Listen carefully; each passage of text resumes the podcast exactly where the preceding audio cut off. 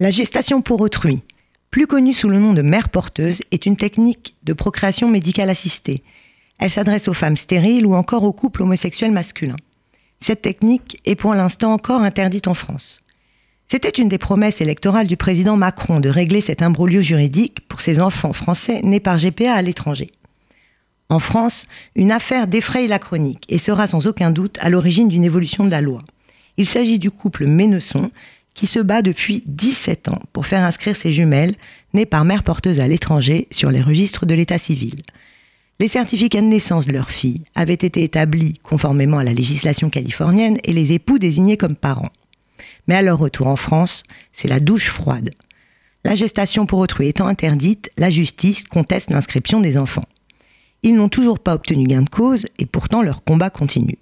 La Cour a cependant ouvert la voie en juillet 2017 et cette reconnaissance devra désormais passer par une procédure d'adoption simple par le conjoint. Mais pour les époux Ménesson, c'est une discrimination. Ils ne veulent absolument pas entendre parler d'adoption. C'est une discrimination entre l'homme et la femme selon eux. Ils veulent une transcription pure et simple de leurs actes de naissance. Affaire à suivre donc. Mais alors que la France est encore réfractaire aux mères porteuses, quelle est la situation en Israël? Là-bas, les mères porteuses ont une existence légale tant civile que religieuse. D'ordinaire, les juifs orthodoxes, conservateurs et fidèles à leur dogme n'acceptent aucun amendement aux lois datant de l'époque de Moïse.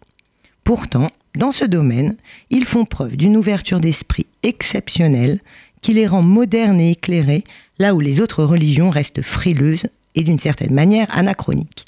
Ils ont redonné de l'espoir là où il n'y en avait plus. Le judaïsme a donc définitivement tranché en faveur de la GPA, avec cependant une restriction, il s'agit d'aider à remédier à la stérilité.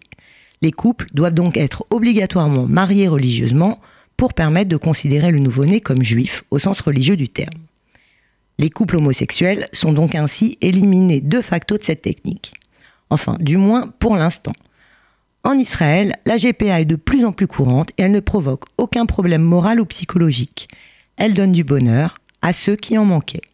Et on peut évaluer à une cinquantaine par an le nombre d'enfants conçus en Israël par GPA.